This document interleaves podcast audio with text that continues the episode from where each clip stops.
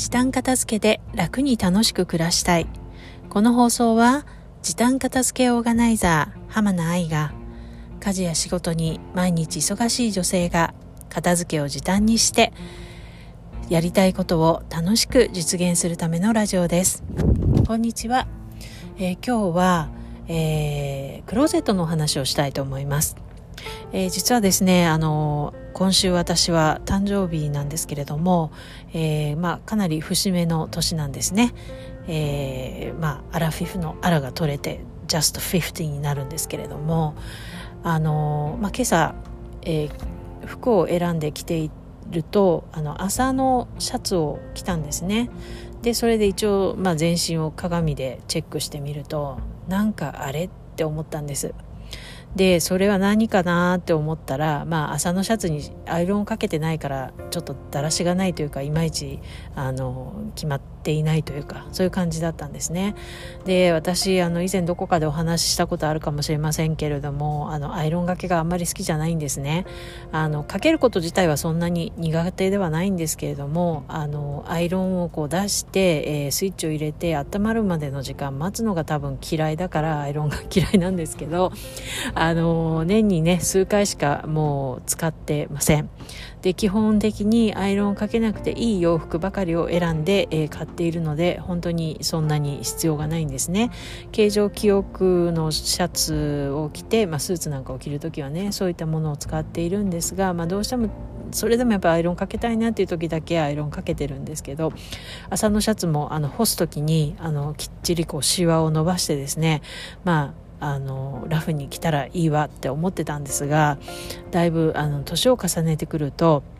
そういうなんかラフさがこうただだらしない感じに見えてくるっていうのは時々ねなんか雑誌とかで見たことある気がするんですけどまさに今朝そういうことになりましてあのアイロンをしぶしぶと取り出して、えー、アイロンかけまして朝のシャツあのシワのないねあの朝のシャツを着ました。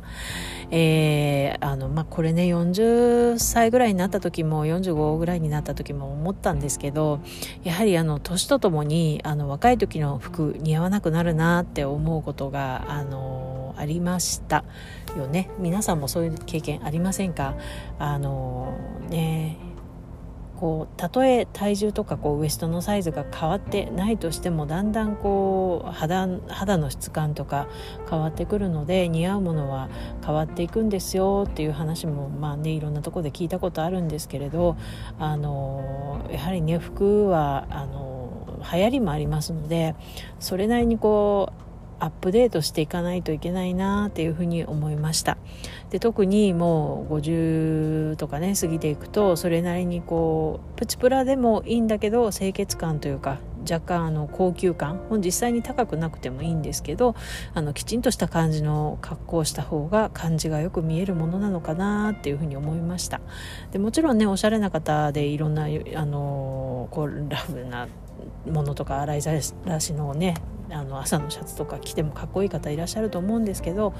あの、まあ、年齢的にもあのその方の個性をこう引き出すためにもあの似合うものを選んでもう着着てもこうしっくりこないものは、えーまあ、どんどん手放していくのもいいのかなっていうふうに思っています。で私はライフオーガナイザーになった頃、まあえー、ちょうど6年ぐらい前なんですけれどもその頃にまあ骨格診断っていうのが割と流行っていて、まあ、今もね結構流行ってると思うんですけども、えー、身の回りにまあ骨格診断のこうアドバイザーの方もいたので自分がどういう服があの自分の体型骨格に似合うのかっていうのを見てもらったんですね。そうすると、まあ、自然とあのあ、まあ、私はストレートっていうタイプだったんですけど、まあ、自然と自分に似合うものを比較的選んでいるなっていうのがよく分かりました、えー、まあ、形ストレートで言うとあの形はもうかなりあのベーシックな形でデザインも、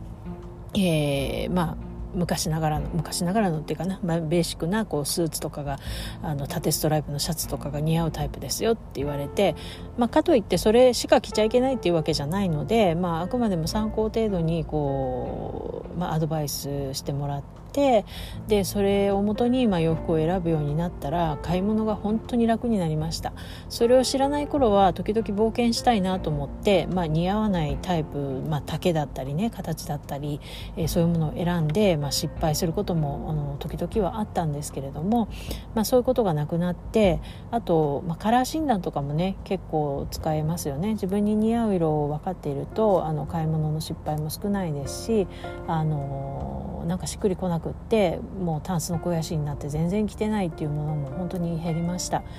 えーまあ、そういうものをね上手に使って、えー、ご自分に合う、えー、洋服選びをこうしていくとタンスの肥やしも減っていきいくと思いますので一度そういうものを活用してみてもいいのかなというふうに思いますあちなみに骨格診断はあの年齢を重ねてもタイプは変わらないそうなので、えー、ただあのそれにプラスしてこう服の雰囲気とかねあのデザインとかも年齢相応とかあの自分のなりたいイメージとか、えー、そういうのがあの若干違ってくることもあると思うんですけれどもあの骨格診断はあの年齢いくつになっても基本的には変わらないものだそうなので、えー、一度こう診断を受けておくとずっと使える、えー、情報かなと思います。ということで今日はあの年齢とともに変わっていく洋服の選び方とか、えー、まあ、クローゼットをねあの、まあ、最新にアップデートしていくといいんじゃないかなということでこういったお話をしました、えー、本日も最後までお聴きくださいましてありがとうございました。それではまた明日。さようなら。浜名愛でした。